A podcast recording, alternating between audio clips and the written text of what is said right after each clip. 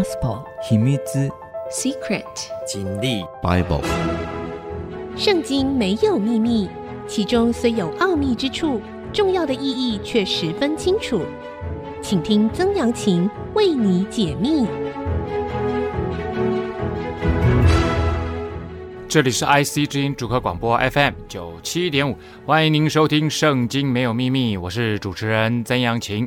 这个节目呢，同步在 Spotify、还有 Apple 的 Podcast、Google 的 Podcast 上架哈。如果您在 Podcast 收听，欢迎按下订阅，就会每一集收到我们的节目，收听方便。喜欢我们的节目，也欢迎到 Apple 的 Podcast 评五颗星，并留下您的心得，给我支持，给我鼓励。上一次的节目呢，我们说到了所罗门王继位大卫王的王朝啊。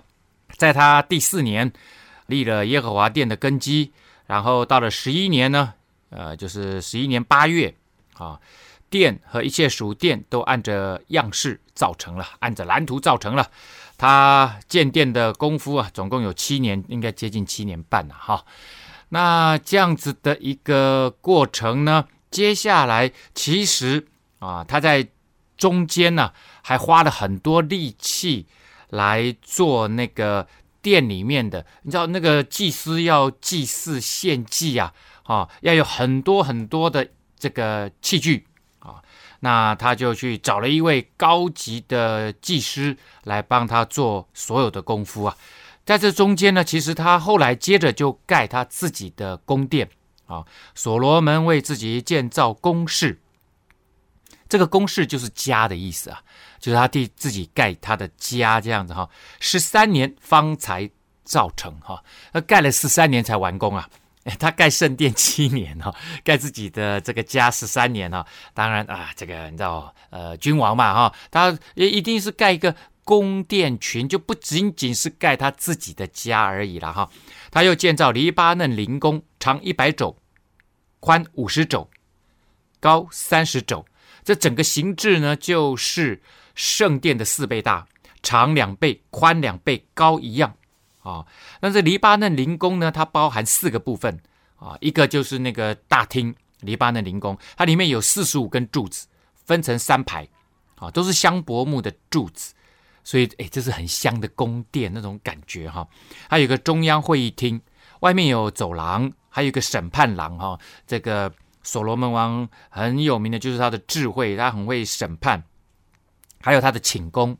另外，他当然也有盖给这个法老女儿的一个宫殿啊，建材都是石头，外面贴上香柏木的木板。好，那关于他这个宫殿的很多形制，非常的仔细详细啊，我就略过。我主要来讲，所罗门呢，他盖圣殿之后，他请高级的技术人员来帮他做所有圣殿要用的器皿。所罗门王差遣人往推罗去，将护栏招了来，他的重要的盖圣殿的伙伴哈，木材啦哈，这些东西都是从推罗过来的哈。那护栏他是谁呢？他是拿弗他利支派中一个寡妇的儿子，他的父亲是推罗人。这个听起来就很奇怪，他明明就是拿弗他利，所以他的父亲一定是拿弗他利人，他的妈妈是但支派的人，所以呢，这个最有可能的是，原本他妈妈嫁给拿弗他利支派的一位男士，生下了户兰，后来呢，爸爸死了，爸爸死了以后呢，再嫁给推罗人，然后搬家搬到推罗去，那因为但支派就在很北方啊，所以。要到推罗去，其实很近。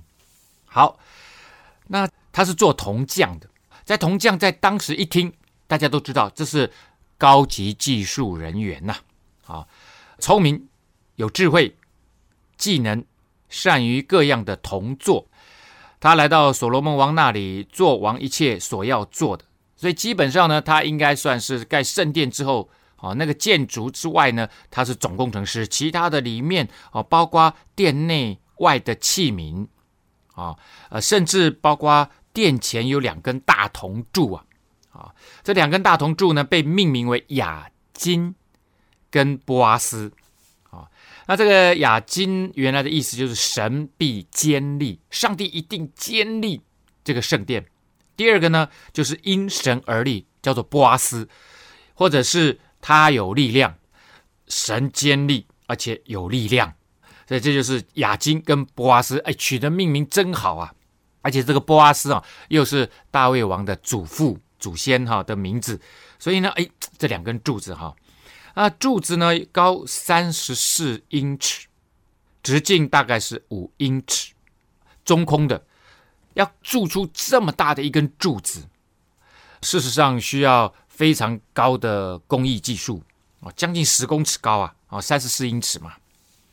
那这个就是完全由护栏来监工，因为他本身就是这方面很厉害的啊，这样子的一个呃技术人员。这样呢，他为所罗门王做完了耶和华殿的一切工啊，这一切都是护栏给所罗门王用光亮的铜。为耶和华的殿造成的，是遵王命，在约旦平原、舒哥和撒拉旦中间借胶泥铸成的哈。那舒哥就在约旦河的东岸，有一条亚伯河支流。那它在这个支流，它旁边的浅滩，这个考古发现呢，这一块土地都是当时的。呃，铸造金属的中心，那撒拉旦就在苏哥的西边，所以其实就是亚伯河流出来的这附近的这些浅滩，再加上约旦河西的这些浅滩，就是他们的整个的工厂。那胶泥呢，是一种在埃及他们在公元两千五百年前，也就是距今大概四千五百年前所发展出来的一种金属铸造工艺，用泥土呢夹住蜡作为模子来。铸造金属，那其实一就人来说哈，护栏只是一个工匠、技术人员，他不是什么神职人员或伟大的君王。一般来说，以色列人的历史呢，他们会去写这些呃神职人员或者是君王的历史啊，因为以色列人的历史就是上帝带领这个国家啊，所以呢，当然就特别重视信仰、宗教这个方面的先知啦，或者是神职人员。祭司，另外一方面当然就是君王，很少会去写工匠、技术人员。可是圣经呢，花这么多篇幅来写护栏，显然认定他对于圣殿的贡献，甚至超过很多的神职人员。好，那这里的胶泥呢，就是铸铜所用的一种泥模啊。根据十九世纪的瑞士的史学家 Burckhardt，所罗门王当时的苏哥和撒拉旦等地几乎都是胶泥。而且呢，他们在附近地区考古啊，这个发现了很多铜的熔渣，因为他做铜嘛，啊，这很多都是铜器这样子啊。然后当地的泥土其实就非常适合来做这个铸模，而且很重要的是，它是有充分的水源，因为很多东西都要快速的呃冷却。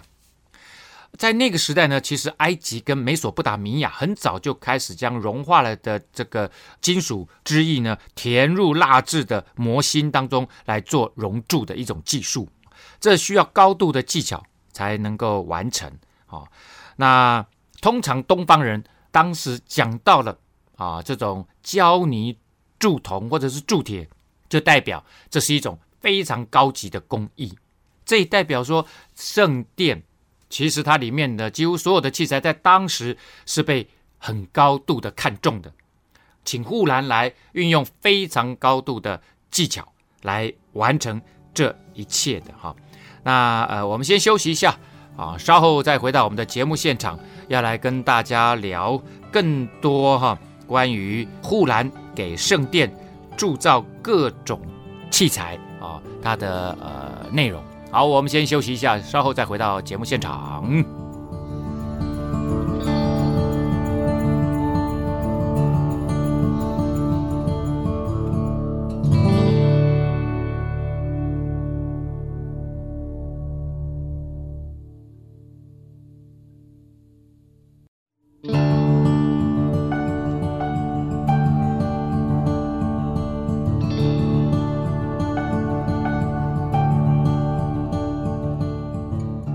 欢迎您回到《圣经没有秘密》，我是主持人曾阳晴哈。好，刚刚讲到了哈，户兰给所罗门王哈做很多的铜铸的器皿，为了以后祭司要在圣殿里面使用啊各样的仪式，这一切所罗门都没有过秤啊，因为甚多。铜的轻重也无法可查哦，这个材料实在是太多了哦，所以后来也都不再去称它的重量，到底用了多少东西。所罗门呢，又造耶和华殿里的金坛和陈设饼的金桌子，内殿前的金金灯台，右边五个，左边五个。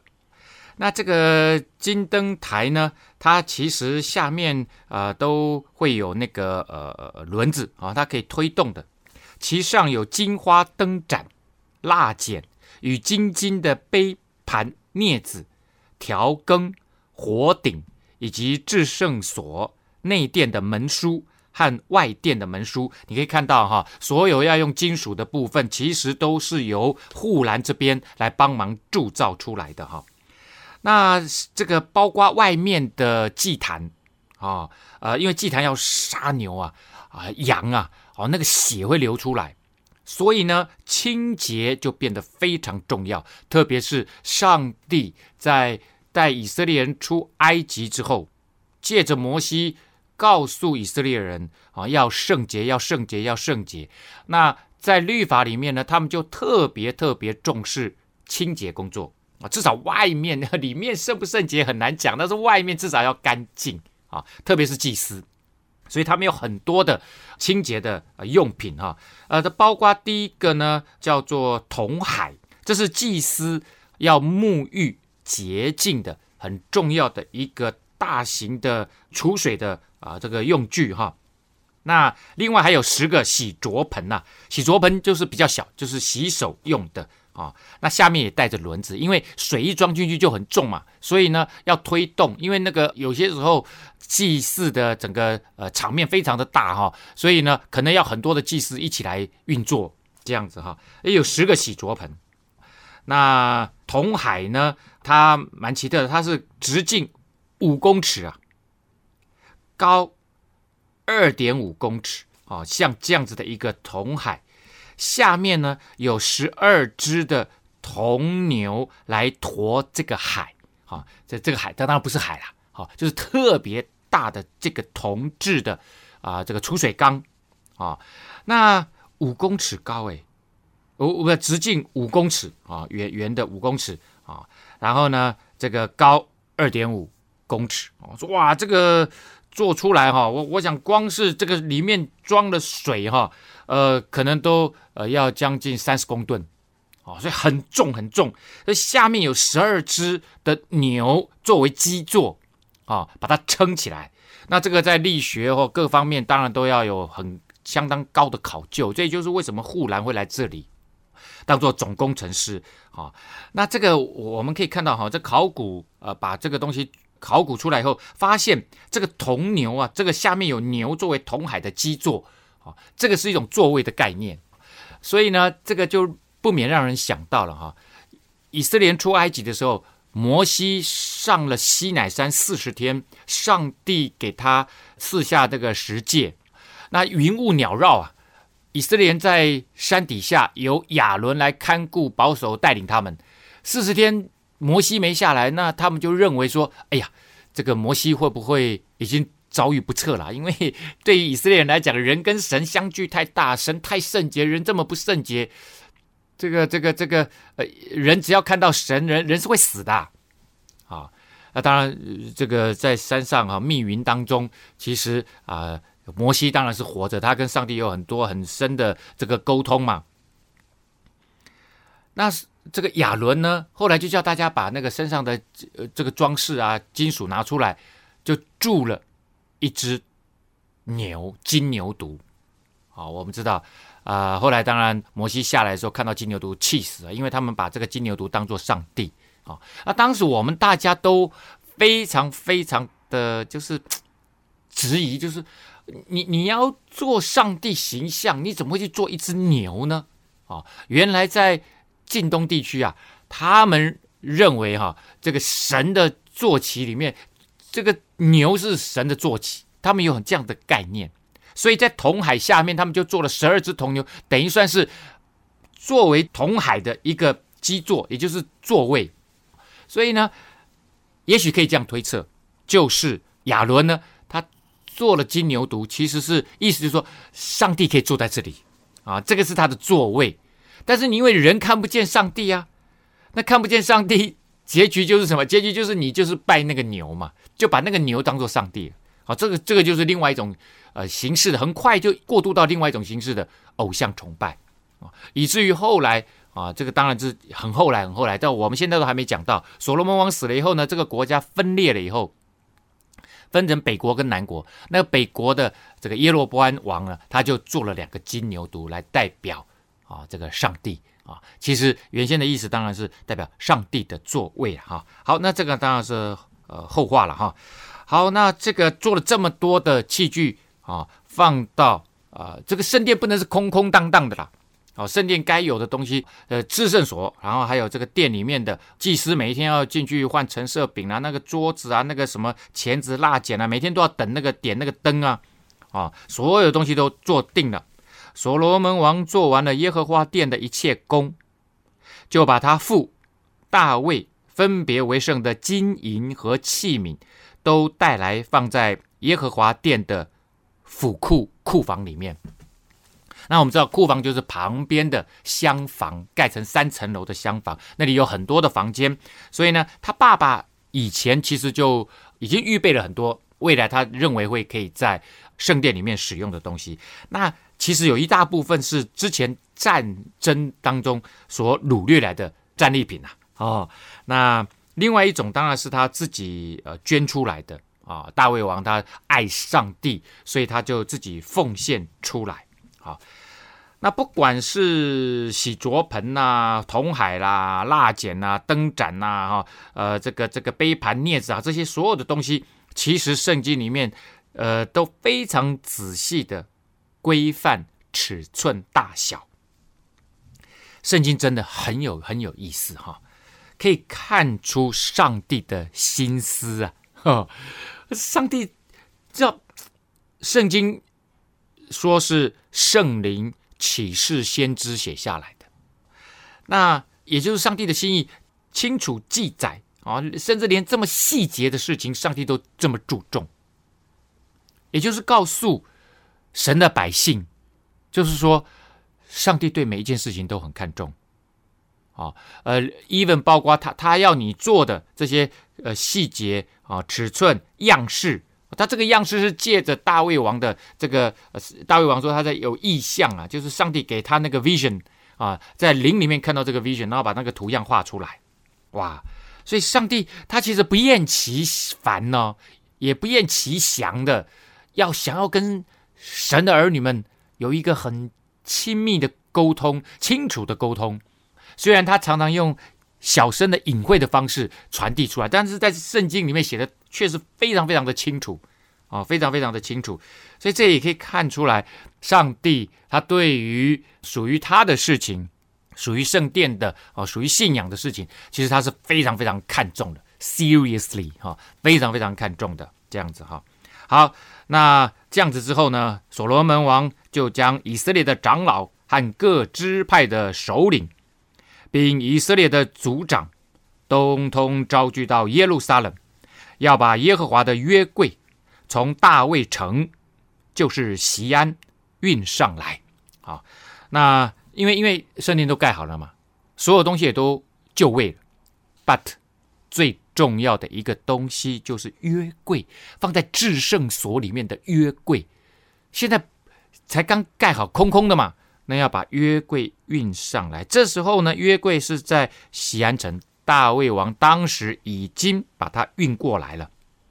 原本呢，当然约柜是摩西在西乃山哈，呃，神告诉他啊，要要盖会幕，然后要有一个约柜啊，然后把那个法版放进去。啊，之后呢，大卫因为跟非利士人作战嘛，后来约柜就来到了俄别以东的家里面，啊，他把它运回来，运到西安城，啊，那在这个过程当中还出现了一个插曲，就是乌撒被击杀这样子哈，他用手去碰那个约柜嘛，啊，然后来到了西安城，西安城就是大卫最早经营耶路撒冷城，比较靠南边，后来再继续往北边发展啊，整个耶路撒冷的新城区，所以这时候所罗门王就把大卫王原先放约柜的地方呢，要运到圣殿里面来。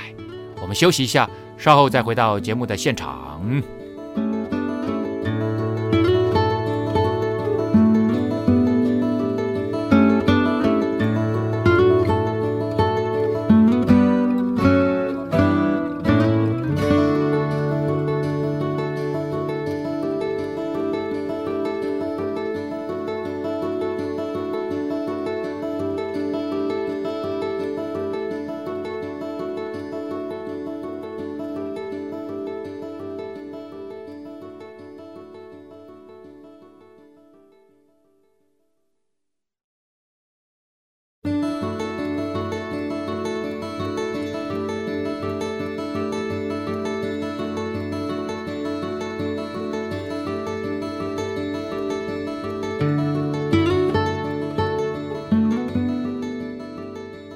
欢迎您回到《圣经没有秘密》，我是主持人曾阳晴哈。好的，刚刚我们讲到了哈，所罗门王把约柜要运到圣殿里面来，从西安城原先大卫置放的地方呢运上来。以他念月就是七月，在节前，以色列人都聚集到所罗门王那里。好，那之前说到了。圣殿盖好的时候是在所罗门王第十一年的布勒月，就是八月。那这里讲说，哎，七月在以他念月落成啊，整个落成典礼要举办，把所有的这个众长老支派全全部都通通都找来，要公告以色列的圣所的地点，而且要公告落成，这当然很重要了。所以要要把所有人都招聚来，各个支派的首领长老都找来。好，那八月。完工怎么会到什么七月就就落成？当然不是，是隔年的七月。哦，那也就是可以知道，因为所罗门王盖圣殿，密切的跟推罗王合作啊，哦，运好多的这个木头过来。那他其实也就招聚了护兰这位高级工程师，一边也就在做。这些器皿，因为这个可以分别来做的啊，这个这个不冲突，双方可以一起做。然后，但是全部都做完了，其实已经到了隔年了。这个建筑物先落成，那这时候隔年所有的东西都 OK 了，然后把约柜要运进来，这时候才宣告它真正的完全的落成了哈。所以也就是宣告落成呢，在比建筑物完成之后，又过了十一个月才完成这件事情。好，以色列长老们来到。祭司便抬起约柜，祭司和利未人将耶和华的约柜运上来，又将会幕和会幕的一切圣器具都带上来。好，会幕呢，又在远一点的地方啊。当时大卫王只把这个约柜运过来，会幕呢没有运过来，会幕里面的东西都在畸变。啊，即便离耶路撒冷北方也没有很远，顶多十公里啊，没有很远的地方，把它全部运过来。啊，那抬约柜呢，基本上就是歌辖的子孙啊，做祭司的帮忙抬约柜啊，把这些器具全部都呃这个运上来。那这边虽然讲以他念月是七月，这是犹太人的历法啊，那换算成今天的呃我们一般的历法呢，就是九到十月之间。啊，这个时候已经是 rain season 啊，就是雨季来临了。雨季来临之前呢，其实就是他们的祝棚节哈。以色列因为很干燥，所以呢，雨一下下来一个月就差不多了哈。但是这个雨季就非常非常的重要，因为有风调雨顺，这个雨季按时降下来，那隔年才会有好的收成。所以他们这个时候会有祝棚节一个礼拜的庆祝啊。那也让百姓想起来，他们在旷野流浪的四十年、三十八年，哈，那有神的带领跟帮助。虽然你们住在帐篷里面，但是呢，神依然看顾、保守、供应生命中所有一切都需要啊。好，那所罗门王呢，就聚集到他那里的以色列的全会众啊，跟他们一同在约柜之前献牛羊为祭啊，多得不可胜数啊！啊，这个圣殿落成可以说是约柜之后最重要，在信仰里面最重要的一件事情。而以色列人又是以神为立国之本，所以呢，这件事情当然是重中之重了。那个牛羊啊，太多了哈，因为来到当中的这些各个支派的代表，还有这个人民都一起来到当中嘛。啊，当然不是全国的人民了哈。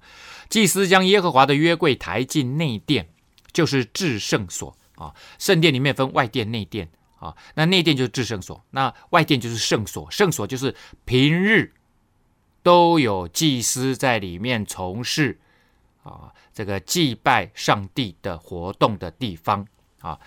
然后放在两个基路伯的翅膀底下。啊，有有两个大天使看看着，哈、看着基路伯呢，张着翅膀在约柜之上，遮掩约柜和抬柜的杠，啊，那个杠就整个就还是放在那里。约柜上面有四个圈圈，那个杠是插在里面的。这个杠呢甚长，杠头在内殿前的圣所可以看见，殿外却不能看见，直到如今还在那里。因为这个至圣所它有那个帐幕啊隔着，但是那个杠。可能就凸出来一点点，可以稍微看到那个杠这样子哈。好，其实呢，他这边讲约柜里面唯有两块石板，就是以色列人出埃及地之后，耶和华与他们立约的时候，摩西在何烈山所放的，除此之外，并无别物啊。那这个就蛮奇特的哈。何烈山其实就是西乃山了啊，何烈就是沙漠，沙漠里面的山，其实就指的就是西乃山啊。那我们知道之前，其实约柜里面还有两个东西，啊，什么东西呢？就是玛纳，有一个罐子里面装了玛纳，玛纳代表他在旷野里面，上帝的食物的供应并没有缺乏。当然也也因为食物的供应，每每天早上啊，上帝降下那个呃，他们到那个呃旷野去收集，就会看到白白的甜有蜜糖的味道啊，白白的这样子的食物，他们就把它收集起来。那每一天都收集玛纳，你每一天吃了就饱了啊，不能多收集，你留下来第二天就腐烂掉了。安息日那天呢，因为不能工作，所以安息日前一天收集的 double portion 啊，两倍两倍，那安息日可以吃。那安息日早上没有玛纳，这三十八年上帝不间断的没有缺乏的供应啊。那包括他们的衣服没有穿破，鞋子没有穿坏，也就是说，如果你回应上帝的呼召，出了埃及，你愿意跟随上帝，你不用害怕，上帝会看顾保守你生命中所需用的一切，上帝会负责你生命中所有的一切。如果你顺服他的心意的话，而且呢，会越来越蒙福。有一天你会进到迦南美地，流奶与蜜之地啊！所以圣经里面以赛亚才会说：如果你持守在上帝里面，终究享福啊！啊，那个祝福会慢慢因着你的生命的改变，你越来越圣洁，越来越遵行上帝的旨意，越来越有信心，那个祝福就越来越大。好，那另外还有一样东西，是亚伦的杖，大家还记得吗？当时有很多的长老就说：“怎么怎么为什么都要听你们的？你们被圣灵充满，我们也被圣灵充满了。你们蛮有智慧，我们也蛮有智慧。你们是有 leadership，我们有 leadership，为什么都要听你们家的话？”亚伦、摩西，你们兄弟俩的话，啊，那当然，后来这个呃，摩西就说：“那那这是上帝要我们要你们听的，要我们出来带你们出埃及的，那都不不是我们愿意的。那这样子好了啊，上帝就说：你们把杖这个，因为他们这个权柄嘛，啊，杖代表一种权柄，你们把杖都拿出来啊。结果呢，第二天亚伦的杖，那个杖都是死的嘛，就是都都是木头嘛。”就居然长出了叶子，还长结出了杏果，哇，那个不得了啊，了不得啊！所以那根杖后来就为了纪念上帝与他们同在，而且上帝是有指定那个领导人的啊，他们就把它也放在什么？放在约柜里面啊。这个时候看起来好像都不见了，那都不见了，有可能被移出啊，这是第一点。可是，如果被移出，理由是什么啊？没有讲啊。另外一个呢，很可能就是简略记载，就不记载啊，就就只说约柜石板。那那这两块石板哈，当然记载了十诫，而且内容是一样的，一块人存留，一块上帝存留，这跟所有的合约都是一样的。啊，这两块石板呢，圣殿里面写说，直到如今还在那里。好，也就是写这个圣经的时间啊，这个作者清楚明白，圣殿还在那里，约也在约柜里面。啊，那那两块石板也在约柜里。那这个东西不见呢，是在什么时候呢？呃，基本上就在 B.C. 啊，呃，公元前呢五百八十七年，耶路撒冷啊被这个攻破，啊，然后被城墙被毁。那巴比伦王呢尼布甲尼撒攻陷耶路撒冷京城啊，那约柜呢跟法版在那个时候就一并消失了。啊，究竟去了哪里？Nobody knows 啊，当，当然，西方有很多的故事会用这个东西啊来作为他们创作的啊这样子的一个 idea，包括什么 King Arthur 啊哈啊他们在找这个 Holy Grail 啊哈，很多很多的，都都都是在找这个东西，或者是之后的那个什么冒险片啊哈，电影也也也会用这个东西来作为创作的源头啊。好，我们先休息一下，稍后再回到节目的现场。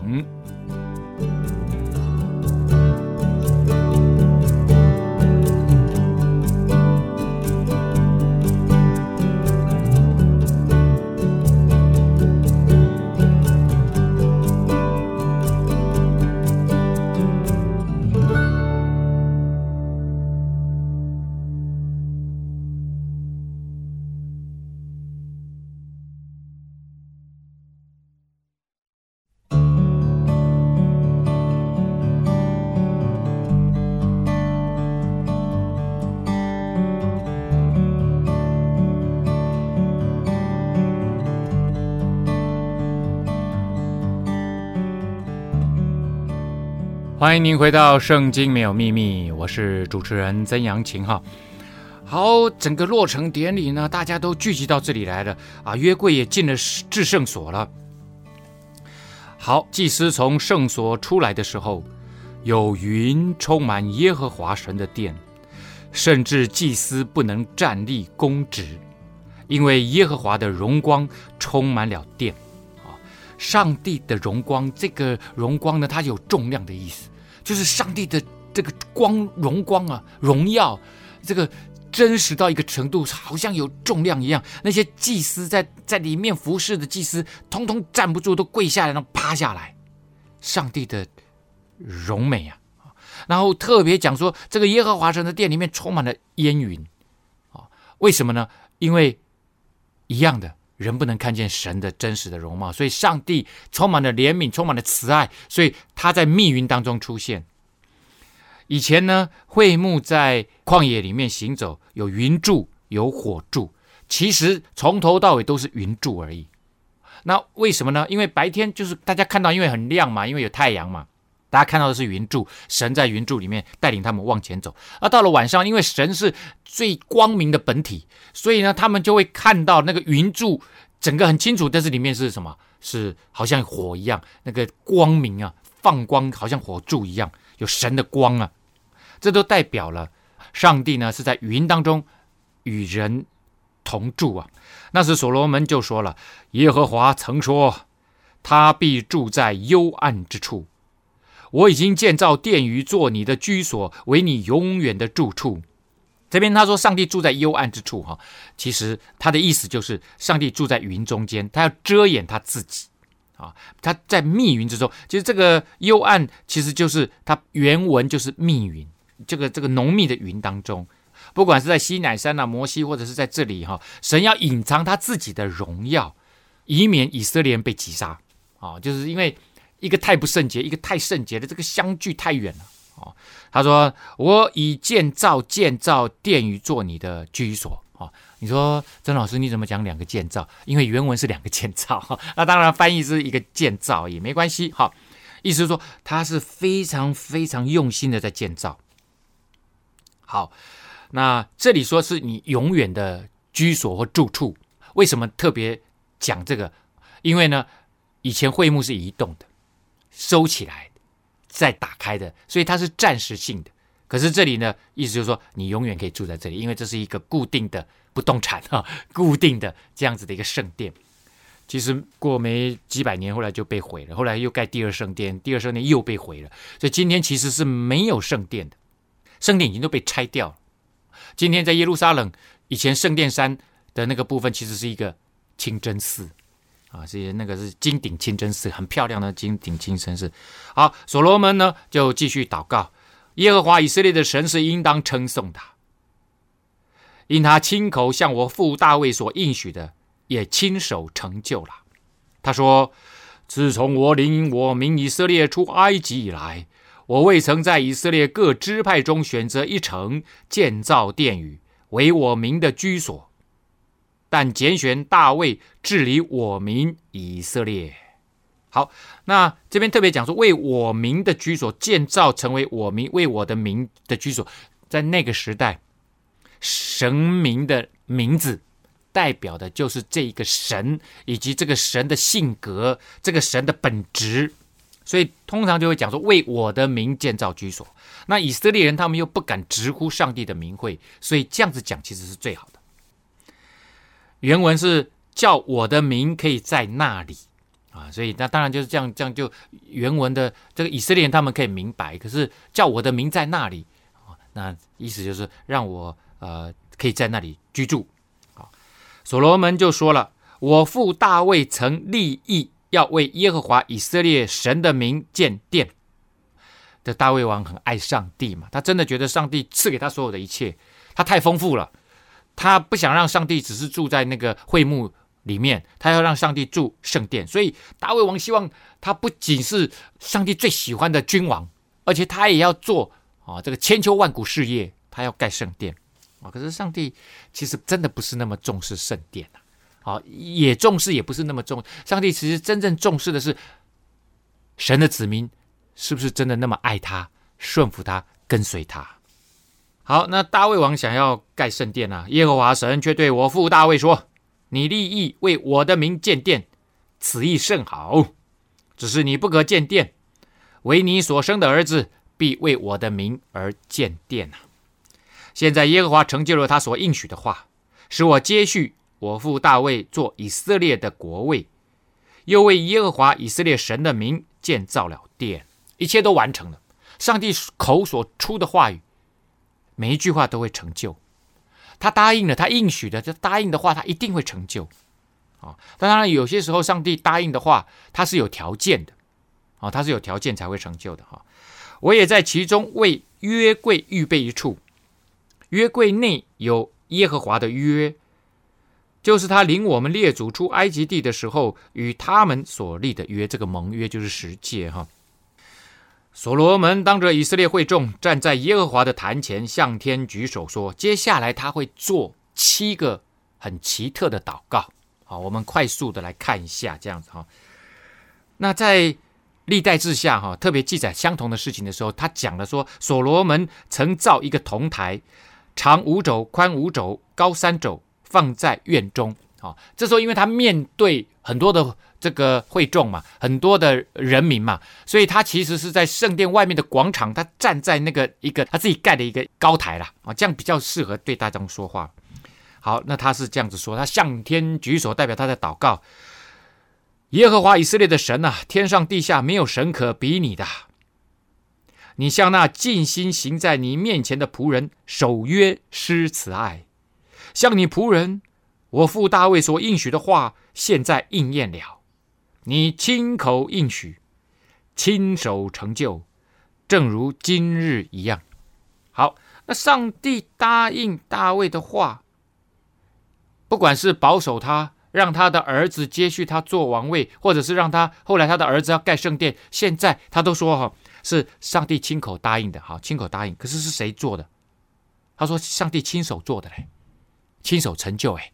上帝有有有来盖圣殿吗？没有啊！盖圣殿的是谁？是所罗门王啊，跟他下面的人民啊，好几万的都，好几万的人民，好几千个督工，还有这个推罗国很多人一起帮忙的嘛，还有护栏这些高级的技术人员嘛，所以不是上帝亲手做的。但是这里是这个意思，就是上帝要做的事情，他当然可以自己来做成，但是他希望他的子民、他的百姓、信靠他的人跟他一起来完成。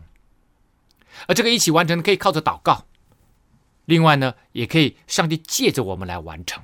哦，上帝要可能要要要一个人认识上帝，他差派你去让他认识上帝，替上帝做见证，所以你就跟上帝一起完成了这件工作。上帝希望神的子民跟他一起完成他想要做的事情，在这个过程当中，他要建造被他使用的人。好，在每一次的这个呃跟上帝同工啊，这个这个叫同工，都一起工作的啊这样子的 partner 的关系里面，我们可以跟上帝成为 partner，真的是好棒，对不对？伙伴关系啊，因为上帝他是很早很早以前他就跟亚伯拉罕，他说亚伯拉罕是他的朋友啊。他说：“摩西是他的朋友啊，这样的关系。当然，摩西更多的是上帝的仆人哦，就是说被上帝使用的人。我们是 partner 的关系，我们跟上帝一起完成工作。在这个完成工作的过程当中，我们会被建造，会被教导，会被导引，我们会越来越有智慧，越来越有能力。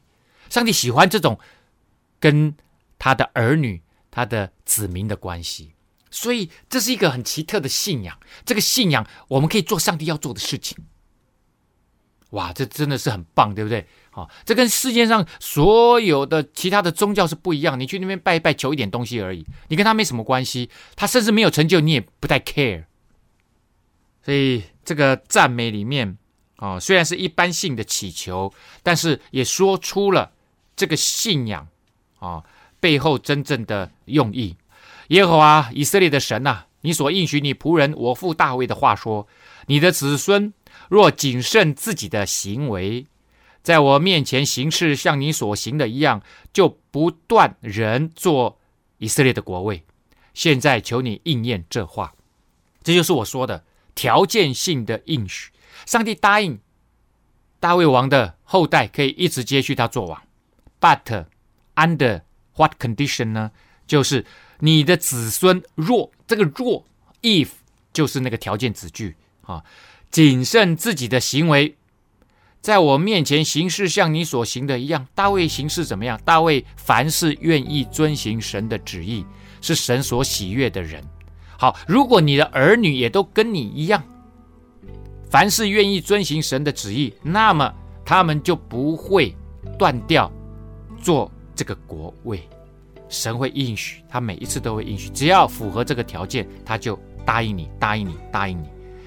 OK，那下面我跟我说了有个七个奇特的祷告哈，那现在今天来不及说了啊，我们下一次再跟大家继续来分享啊，所罗门王全世界最有智慧的君王，他如何啊呃用祷告来祝福他的人民。今天节目到这个地方要告一个段落啦啊，那呃希望呢呃如果你要收听这个节目，可以在 IC 之音的官网 AOD 随选即播。也可以在 Apple 的 Podcast 上面啊，这个呃来听圣经没有秘密啊，记得按下订阅哦，啊，让我们都不可以不错过任何一集的节目。我们下次再会，拜拜。